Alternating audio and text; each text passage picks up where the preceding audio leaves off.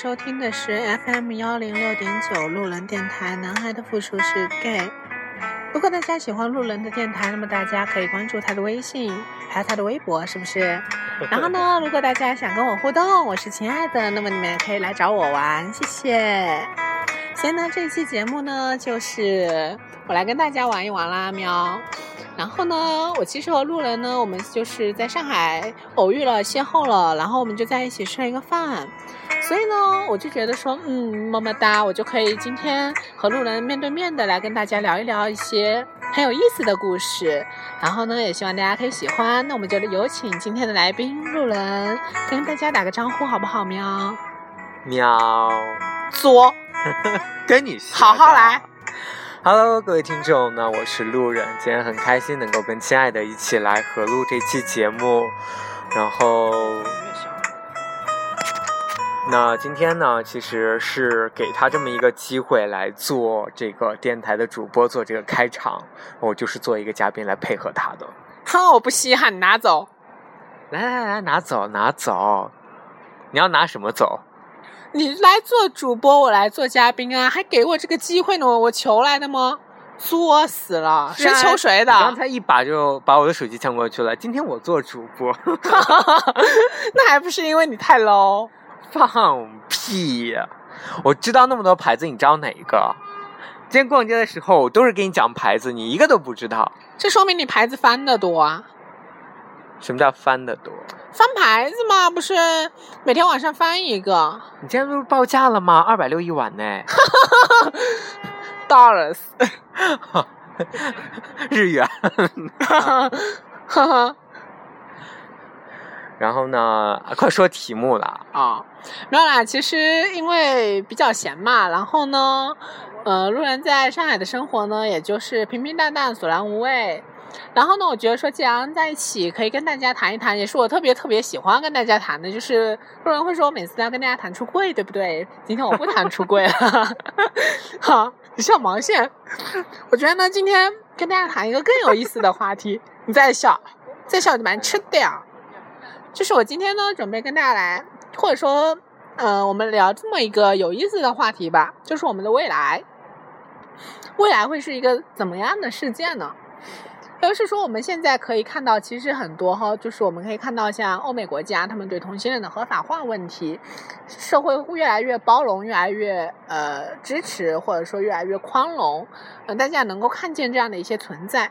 那么有一些人呢，就认为说，中国随着它的发展呢，就是或者说整个社会的发展，慢慢的呢，也会是这样的一个情况，也就是说，整个社会呢会越来越包容，越来越开放，越来越 open，这是第一种。但是呢。不知道各位有最近有没有看一些日本动漫，或者是怎么样？就是在东亚国家地区呢，我们可以看到哈，比如说像日本新出的这个没有黄段子的无聊世界，啊、就会发现呢，性这个东西反而在社会越发展的时候呢，它变得更加的避而不谈。然后呢，包括像日一部日剧叫《图书馆的战争》也是这样子，就是所有涉及呃性这个方面，或者说所有涉及有一些危害群体的一些方面的呢，他们全部都会被查禁。然后呢，最近国内也有一则非常有意思的新闻，就是一个先生嘛，他不是呃短信发了一个说，我敢我跟你赌一赌，屠呦呦，屠呦呦，反正屠那个屠呦啊，屠呦呦是吧？啊，他会不会去这个领诺贝尔奖？就因为短信中有这个“赌”字，然后他手机不就被停机了喵？然后呢，很多人就认为说，那在中国呢，其实。这样的一种文化管制还是特别特别的严重的，呃，大家其实也可以看到，包括呃，大家之前就会有谈的涉及翻墙的东西，所以呢，也有一些人就认为了说，你在中国这样的情况会不会出现跟六十年代文革或者说是新一轮的文字狱？那么，所以我就特别好奇的是，大家会觉得说，我们的未来是会越来越 open，社会越来越接纳，还是说社会会更加的打压和抵制呢？喵，我讲完了这个故事，你能告诉我你支持的是哪一种喵？首先，我想说的是，你今天开了一个非常就是尺度很大的话题，然后呢，所以你会被禁喵？对啊，什么事？所以我就想说，你这个心机婊就是想让我的电台被查分吗？那其实，在说到就是未来的这个话题，我觉得，呃，我我比较坚信未来一定是会变得更 open 的，嗯，因为我觉得，毕竟时代都是在进步的，人都是要去接受一些更新鲜的一些。啊，思想或者事物，那为什么是这么？我为什么会这么说呢？因为未来能够真真正成为中坚力量的，一定是我们这一代人。那一代那一代父父辈的那一代人，可能该走的也就走了。现现在就像我们这些有志青年，那未来以后一定会变成一个中坚力量。那我们现在所接触的东西，那可能都是父辈他们所不能理解或者是接触不到的，所以在未来我看来，等我们成为中坚力量的时候，我们一定能够是会发出更多的声音，去为自己有更多的一些辨别事物的能力，然后去知道什么是对的，什么是错的，去为一些错的事情去啊怎么说呢？就是说辩驳它吧。去争取一些什么，所以我觉得以这种思路去思考未来是会更好一点的。喵，我来讲了。呃，以往呢，我在节目里面都特别传播正能量，对不对喽？喵。那么今天既然大肥鹿要传播他的正能量了，喵。所以呢，那么我今天我就来传播负能能量了，咩。所以呢，啊，那我就站在对立面嘛，是吧？我觉得说，因为我之前已经谈到了，说日剧也好，日漫也好，或者说是中国也好，就是它的这样的一个发展呢，其实并不是我们所认为的。那么有意思的喵，也就是我们作为圈子里的人，我们更多的接触了这样的一些故事，然后我们大家说我们年轻，我们是中坚力量，这些都没有错。但是我们毕竟只是群体的少数，群体的多数是百分之九十五的人，他仍然是异性恋或者说是双性恋，就反正他不是我们这个领域的人。那么就有一个很有意思的。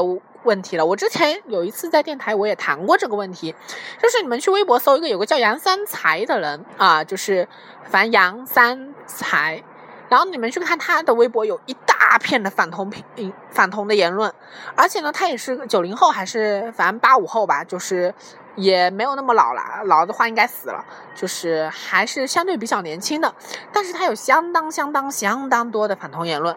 然后呢，我们再往中亚国家去看，那同性恋是判死刑。你们之前应该也有看一个新闻，就特别有意思啊，就是把同性恋者判死刑，然后是用石头砸死啊，然后或者是呃从高楼上掉下来还是怎么样，然后下面一片人欢呼雀跃。如果哪一天我们的政策也是这样，或者说它真的跟日漫日剧里面一样。他的严禁的力度更高了。那么，作为同志的各位，你们是会站出来，还是否认自己？因为同性恋是可以跟异性发生性行为的嘛，这件是很肯定的事情。那么，如果说社会背景是这样的一个环境的话，你们是会站出来，还是你们会默默隐藏自己？如果你们在这样的一个环境，你告诉我说你们都会站出来的话，那么现在环境这么 open，你们为什么不站出来呢？喵？那么还是有相当一部分人会选择说，我要考虑我的父母，我要考虑这些，我要考虑那些，所以我要行婚，所以我要去结婚，所以我要去生孩子，巴拉巴拉巴拉一大堆事情。所以呢，如果世界再坏，它无非坏到那样的地步，也就坏不下去了。喵？那么在那么坏的地步，你们如果说都愿意让自己站出来。那么在现在的这个环境下，你们有什么不能够自我认同的呢？喵。那么好，如果在那么坏的情况下，你选择隐藏自己，这当然是相当相当大部分人的做法呀。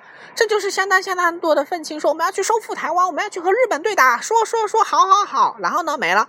真正打仗要征兵的时候呢，嘿嘿呵呵呵呵。所以呢，大家。没有必要说为了逞一时口舌之快或者怎么，我觉得所有的行为都是你们自己深思熟虑的结果嘛。我从来没有说因为你不出柜，或者说因为你怎么样，我就去啊否定你嘛。因为我身边的很多朋友，包括大肥鹿一样嘛，不出柜的人大有人在嘛，是不是？所以呢，我觉得这也是特别正常的，就无非是你向社会妥协，或者说你要独立于社会嘛，这是特别正常的一个观点和想法。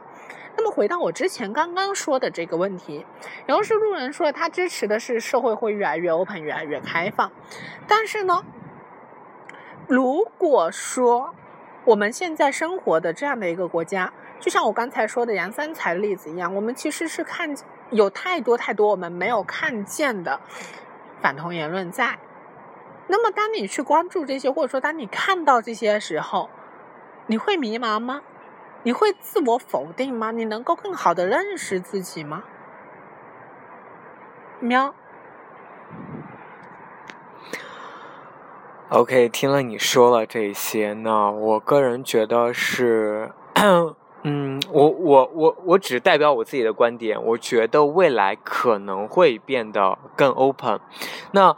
其实反观我们现在的中国的发展历史，不管从古代到现代，那其实这个同性恋的存在是一直都有的，只是在古代的时候，其实，呃，那个时候好像没有很严禁同性恋，而且那时候同性恋会有一些成为一种南风，就是一种当时流行的一种风尚。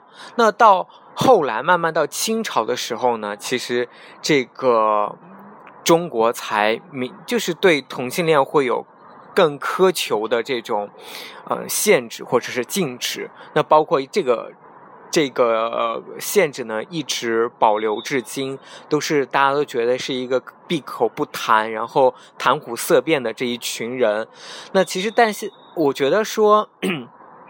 他刚才其实说到两样东西，第一个是同性恋，第二个是性。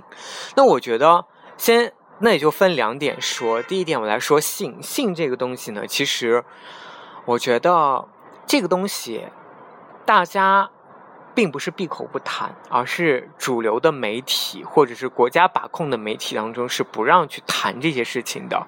那在民众当中呢，这个事情呢，其实是没有办法去管控的，就像。我不知道大家有没有用过一款软件叫十七，就可能这个上面非常多的一些成人的这种社交的一种这种方式吧，就包括里面我真的是我没有看过，但是有朋友给我截过图，就是真的有直播视频打飞机的，有直播视频啪啪啪的，什么都有，而且它的访问量就已经爆高了，所以说人们对这种性的窥探。或者是这种偷窥欲是很强的，那这是人的一个发自于可能就是本性的这样一个欲望。那当民众都有这样欲望的时候，跟国家产生了冲突，他该去怎么去做反抗，对不对？我觉得一定是民众会去跟国家做这样的一个敌对的一个状态的。那现在广电总局已经对各种这个分那个分，那其实已经怨声载道了。对不对？所以当民生去达到一定的高度的时候，这个反对的这种言论达到一定的影响力的时候，那国家肯定会去做出一一些举动，然后去顺应民心。这是我觉得。再说同性恋的这个话题，那同性恋的未来的发展趋势呢，在中国我也不好说一定是什么样子的，但是我能说的就是，作为一个。中中国作为一个泱泱大国，那他要去比过这个美国，想要跟美国怎样较量？好，那我觉得对于同性恋这个事件呢，在中国来说，它以嗯，我个人觉得它会是会向更好的方向去发展，不会向更坏的方向去发展。为什么这么说？就拿个最简单的。例来说，如果真中国真的要做成跟那种中东国家一样，比如说啊啊 ISIS 的那种组织一样，对同性恋明令禁止，然后就就是一旦发一经发现就要弑弑杀的这种，那我觉得中国肯肯定不会这么干的。首先一点，那联合国的都不会同意吧？联合国的那么多的 LGBT 的一些组织，那么多呼吁 LGBT 的人群，然后为自己发声，那么保护这个这个我们这群人。那当中国做出了这样一个举措的时候，那其实联合国也是不认可的，对不对？那中国又是一个很喜欢大家就是左右逢源，然后又你知道，就是又很听话的一个国家，所以呢，我觉得中国应该不会做到那种地步，所以我还是坚信，就是说，可能未来我们的这个，呃，就是这个观点可能会变得更开放。好了，我的言论回答完毕。两个点，先跟你谈性，性要谈两个很重要的方面。第一，你说国家和民众的意意意识这个对抗不统一的时候，大家会产生对抗。很典型的例子啊，Google 被封，怨声载道，Google 一样被封，还没开呢，喵，这很正常。那么多美剧、日剧都被封了呀，大家怨声载道啊，一样还还是被封了、被禁了，这很奇怪吗？可是你有想过，它为什么又解禁了呢？解禁了吗？Google 现在都还没有解禁啊。但是你已经可以上了哦。它可能，它它可能现在是不能查出来东西，但是你去访问 Google 点 cn 是可以进入的那个页面的。可以上，不能查出东西，这就是国家的推烂，你他妈在逗我吗？所以呢，这是第一个要讲的东西。第二。我们为什么谈性总是谈到性的不堪的这一面，性的丑陋的这一面？性不是一件再正常不过的事情吗？谁没有性生活？没有性生活就没有你，这不是很正常的事吗？而且我们从古至今大家都会说啊，什么食色性也啊，是不是？或者说谈性色变？对，就是会有很多和性相关的。而且讲到食色性也这一件事情，也是特别有意思的。你怎么去理解食色性也呢？苗，就是是食色性，他们都一样，还是说食色性也，食色它就是性的一部分呢？苗，所以说，我们为什么谈性总是谈到它的不堪面，看不到它的？光明的这一面呢，看到它的光明面，我们都会谈到繁殖，而繁殖这个过程，它就跟一个黑箱一样，不可知、不可告，觉得说它是肮脏的，所有的姓氏都是肮脏的，肮脏的话，那为什么你们要做呢？为什么大家特别喜欢用 M L，就是做爱这个词？做爱这个词是特别不科学的一个词，你知道吗？苗，做爱这个词来自于哪里？来自于二战。大家说我们要 make love，不要 make war，不要打仗，要要爱，所以这是 make love 的来源。然后好了，你你你把这个背景结合起来，你就会发现，此做爱和彼做爱不一样啊！你们的抽查不是爱呀，是性交哎。所以做爱和性交是两码事，做爱它的基础是爱。所以你怎么？你凭什么说性交没有爱呢？我没有说性交没有爱。对，有爱的性交叫做爱，没爱的性交叫做爱，啊，没爱的性交叫约炮，或者说叫性交。就我我知道你就是你上次发的那篇文章，我有看一下，就是说做爱跟性行为是两码事儿啊。对，但是其实我不是那么赞同那一篇文章的观点，就是。他有谈到一些是对着的，但是有谈到一些是不对的，就是不是说你们看所有东西都觉得说啊好哎，这是书上写的耶，可对可对了了喵，你们自己的微信加一下你们的父母，你们父母发的东西你们都知道，这是骗子骗人的，不要看，呵呵。所以呢，这是我要谈的第二个，就是我们不能够去正视性，不能够正视性的典型的两个表现，第一。你在饭桌上有人谈到同性恋的话题，你会很积极的说：“我就是其中之一。”我告诉你同性恋生活是怎么样的喵？还是你就默默的当做呵呵，我不参与你们的话题讨论呢？或者我就默默的听就好了喵？这第一，第二，我们谈到说，哎，你知道吗？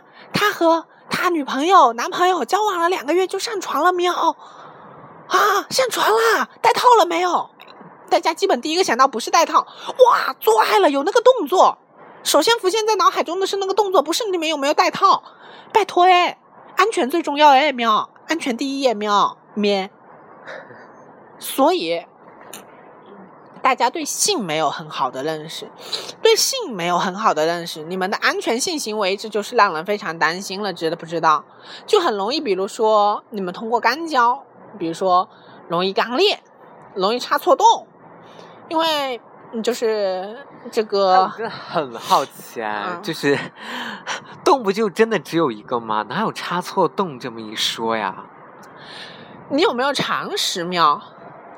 就是比如说你的肠子是尺子那样直的嘛，那么你鞋子插进去不就容易插破嘛？就是你鞋的一戳，你就会知道这是肯定是不正确的喵。就是你去试验一下就知道了喵。就是我只是想说，很多东西你们都不知道，大家获得所有性知识的渠道。除了特别小的一些，就是生物课有给你介绍各种各样的器官，啊，比如说什么睾丸啊，什么附睾啊，什么这样的一些是吧？但都没有给，甚至连龟头炎都没有给你们介绍，连包皮都没给你们介绍。为什么要割包皮？包皮有什么用？什么叫包皮过长？什么叫包茎？你们什么都不知道。阴毛有什么用为什么要有阴毛？是不是？我知道，为什么会有那么多人用激光褪毛？褪毛到底好不好？有什么负影响？啊？是不是？你们什么都不知道，好看，给他染个色。哎呀，什么不清不楚的东西呢？是不是？我们再来谈，你你刚刚在第二个同性恋说了什么苗？哦，我就说同性恋那个，呃，就是国家不会去明令禁止。好，好，你讲到这个我就知道了，很典型、很典型、很典型的一个例子，俄罗斯。联合国国家喵喵没去死吧？没去死啊！但是他们一样法律规定不可以呀、喵。就是我觉得大家去认清楚一个现状，为什么俄罗斯会做这样的一个啊、就是决定哈？那我觉得普京是有考虑到，因为俄罗斯国家的现状迫使他不允许同性恋，他不希望国家里面产生更多的同性恋，因为他没有办法去生殖，没有办法去繁衍，因为他的人人口的男女比例非常非常的失调，他可能大部分的都是妹子，男的没有了。如果这个国家以后往下发展会怎么样？那其实我觉得中国可能也会面临这样的一个问题，因为中国现在男女比例已经失调了，就是已经将近有几千万的男生估计都找不到媳妇儿了，刚好这几千万男生也可能就是同性恋，所以，所以我我那天记得看到这样一个言言论，就是说说带来的什么样的后果。就是说什么什么这个行为比较多啊，什么同性恋会变比较多。我觉得现在国家确实还把同性恋当成一种不好的事情。当然，出于国家层面的去考虑的话，然后他要繁繁衍呢，那男男男男在一起确实是不能繁衍。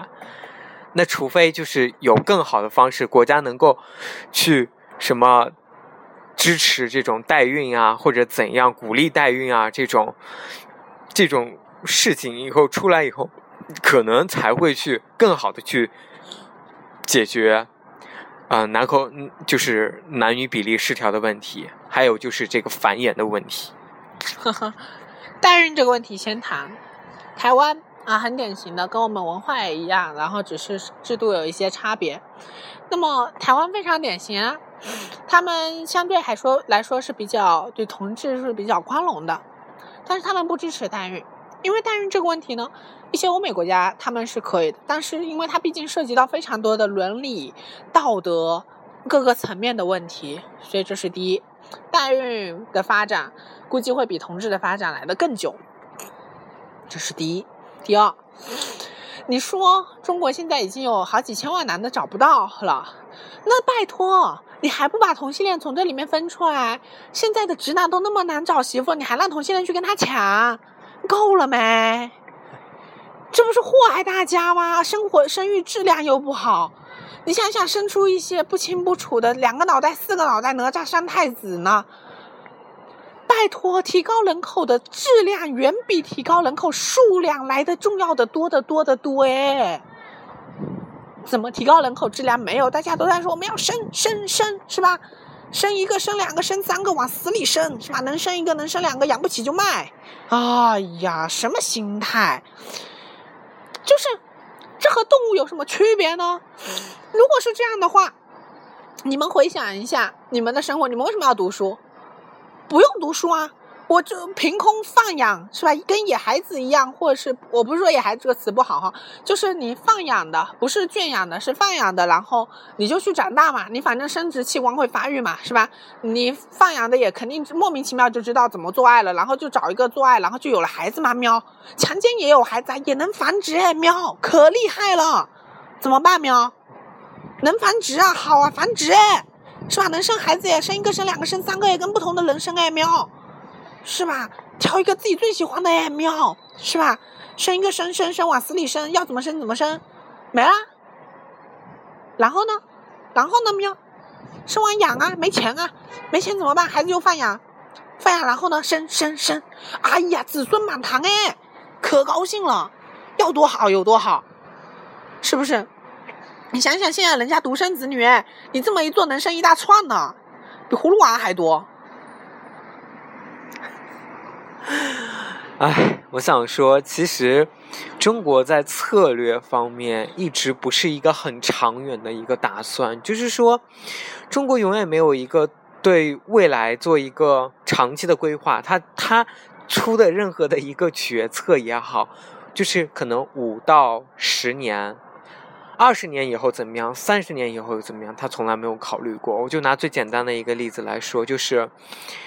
中国之前大家都知道有个计划生育这个政策，但是为什么现在这个政策没有了，或者是说这个政策变得更宽松了，很多家庭都可以生第二胎，是因为中国因为计划生育这个问题而引发出了人口比例失调的问题。所以就是当另外一个问题被引发的时候呢，中国开始说啊，那好，我们现在不要。计划生育了，我们要开始多生孩子，要开始鼓励大家多去繁殖后代，然后去保证这样的一个人口比例。那其实我觉得，换做这个统治这个方面来说呢，嗯，我 我是觉得现在他做的这种基础。盖基础的一些教育完全是不够的，就包括性性知识的这种教育。其实我我在我的在我的看来，你刚才所说的东西，所有东西都会把性跟同性恋就是联系在一起。我不知道为什么会有这样的感觉。然后我会觉得，就是中国在这方面真的做的太差了。为什么到现在都没有这个性教育啊、性知识的这种普及？就大家真的是在。我觉得现在的这种现阶段，就是私底下大家去聊天的时候谈性，OK，完全没有问题。大家都觉得可以，可以看看开开什么黄段子啊，可以交流一些什么性生活啊，什么什么之类的，这个都没有问题。但是，一旦你在公众面前去谈这个事情的时候，就变得一个非常尴尬的一个话题，变成一个特别让人谈虎色变的一个话题。呃，首先你说计划生育导致男女比例失调，呃，这个怎么说呢？有这方面的因素嘛？这方面因素主要是因为你只能生一个了，那我就做一个 B 超去查一查咯。是女孩我就把它打掉了，我要男孩咯，喵。但是更重要的，可是按按这个情况来说是，那是不是可以说现在中国是更喜欢要女孩不要男孩，所以男女孩比较多，男孩比较哎？按你这种男孩比较多哦，对对对对对对，你说的对。按你这种说法的话，大家要女孩不就用来操的吗？操了可以生孩子啊。对，就是你大家想想你就知道这是什么奇奇怪的观点。女性的身体就是用来交配、用来繁殖，没有其他用处了。典型的男子主义，女性主义最讨厌就是这样子哎。就因为现在就是大家的传统观念呀，就是包括我父母都会有。这样的观念，就是我我我外公这边，我外公大家都会喜欢叫重男轻女。之前有一个名词叫重男轻女，轻女。那现在呢，我觉得更有一个词叫做疼自家的孙子不亲外家的孙子。什么叫自家的孙子？跟你姓的叫自家的孙子，不跟你姓的那叫外家的孙子，叫外孙，跟家孙是不一样的。所以这时候大家为什么？就是父母这一辈很希望子女要生个男孩，就是因为这是跟自己家姓，这是自己家的一个后代。哈哈，讲到这个我就觉得，呵呵，为什么自己家一定要有一个后代？这是第一。第二，更关键的是，为什么我们刚才在一开始，你们记得节目一开始我们谈同性恋的问题的时候，大家说的是什么？说的是我们这一代的人，我们要看得见未来，未来一定是 open 的。OK，没问题。在谈到这个问题的时候，大家说的是我们老一辈的，我们传统观念是这样子的，我怎么都能给自己找到一个理由。我怎么着，我的生活都是适合于我自己，我的所有的解释都是有益于我自己的。你要是看未来，你应该一直往前看啊！你不能在一些涉及繁殖、涉及其他的问题的时候，我们就往后看吧。大家都是传宗接代呀，大家都是重男轻女呀，是吧？我们就开始往后看了喵。而且真的，我跟你姓，或者说我身上流着你的血，这有什么特别重要的吗？这又怎么样呢？正常的父母，大家生出了一个死刑犯，生出一个强奸犯，生出一个杀人犯，然后呢，他是我的孩子，有这样的父母吗？有，不认他的有没有？有，他跟你姓啊，留着你的血啊，你凭什么不认他？对他好啊，给他钱啊，养他呀。按这种逻辑的话，为什么坏人你就不认，你就要认好人呢？是，而且你怎么去定义好人呢？赚钱多了还是赚钱少了？还是怎么样呢？你们根本没有其他的办法呀，只是一味的愚昧的说：“哎，他跟我姓，他流着我的血。”我觉得这个问题这么看，我觉得亲爱的有些太偏激了。这个问题，第一个第一个方面来说，我觉得回到我之前讲的，我们所有看问题的角度都应该放在我们现在现代的我们这一群。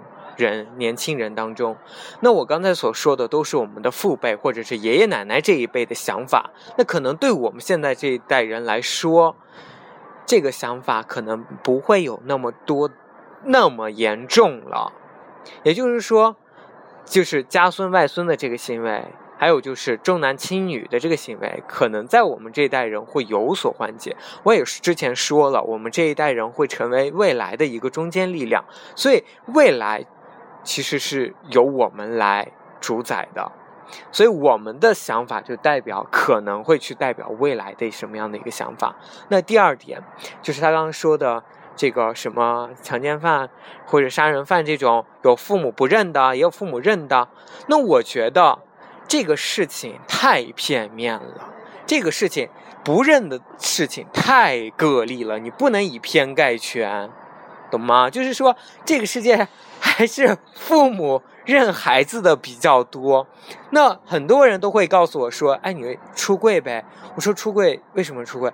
他说：“你父母就是希望你幸福啊，你父母就是想要你过得开心啊，所以只要你你就算你找了一个男生，你父母还是还是会希望你能够变得幸福就好了呀，这达到他们最终的目的了呀。所以就是说。”换回的刚才说杀人犯的这个事情，那父母总归是希望你变好的。父母为什么在这个时候？那很多人是说，当你是同性恋，我我也很怕。我说我自己不愿意出轨，为什么？那我就我是为什么这么这么生活这么节俭？为为什么这么想要去努力去存钱去赚钱？就是因为我时时刻都做好了跟父母撕逼的准备呀。那我就是抱着必死决心去的呀，我以后可能要跟家里人断绝关系的，所以我才会有这样的一个行为，这样一个举动。但是大家都会说：“哎，你不要这么悲观呀，因为你父母就是为了希望你幸福啊。那当你跟他说通了这一切的时候，你就算找个男朋友，你幸福了，你父母也是很开心的呀。”这换作是你刚才说的这个杀人犯的这个问题，那杀人犯的父母，那无非也就是希望自己的孩子好嘛，对不对？所以，就他这个不认他的这种，真的只是个例，个例。你跟我讲说父母希望孩子好，哎，这个故事太，这个故事太有意思了。小时候吧，孩子们什么都不懂的时候，父母说：“为了你好，你去学钢琴吧，是吧？钢琴一节课可贵了，那么贵呢，是吧？我供你学，你好好学。但是不好意思，我喜欢画画，我钢琴你都已经练到八级了，是吧？你就应该努力练钢琴，你不要去画画了。但是我的兴趣就在画画，你钢琴已经这么好了喵，怎么办呢？父母为你好啊，是啊，那又怎么样呢？大家有自己的兴趣吗？大家有做好自己愿意做的事吗？喵，这是第一。第二，我们说父母为孩子好，但是孩子大家其实我知道大家都很懂事啊。我们会经常说，我父母是那个小山村的，他们肯定不能接受。是啊，这句话潜意识里意思是什么？意思是你的孩子以后会说，我父母也是那个小山村的，他也不能接受。就是他其实已经从文化内延中。把这一些，比如说升职，比如说其他的一些观念传承下来给你了喵。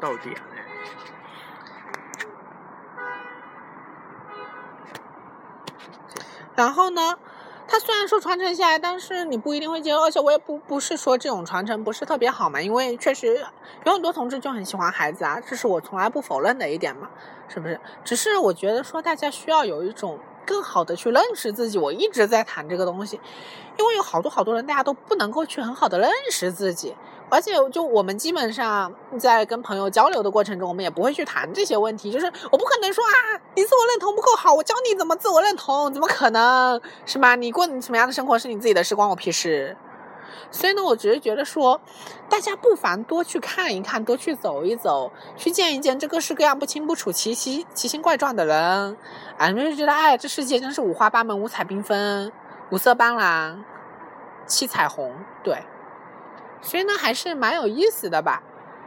但是呢，我我只是觉得说，大家可以去，我们看一个现象吧，多去思考一下喵，啊，多去思考一下，多去看一看，多去听一听，多去走一走。啊，这样你们的生活可能会更好吧，不会不至于那么的无聊、索然无味。嗯，妙。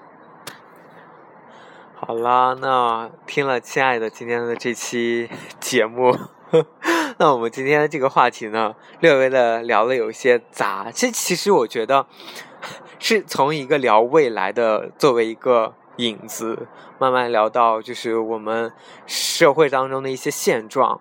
然后包括同志，包括性，包括其他一些，嗯，社会现象。我觉得，那，嗯，我觉得亲爱的最后总结的很好，大家去多去走走，多去看看，多去接触一些不同的人。那其实，突然就想到我了，我就混了那么多地方。待过新疆，待过广州，待过成都，然后现在又在上海，所以我就觉得确实，跟很多人去打交道，你会得到很多不一样的一些观点。所以好啦，你要不要来结个尾啊？没有啊，大家可以加我微信，我很欢迎大家加我微信。我最近微信报给大家，对我我回头会把那个微信放到简介上，你们可以看啊，就是 A K I R A，然后七下划线七。啊，你们可以找我玩啊！我最近反正闲着也是闲着嘛，是吗？喵。放屁！每天都跟我说自己忙的要死要死的。所以就这样了，喵！大家就这样吧，喵。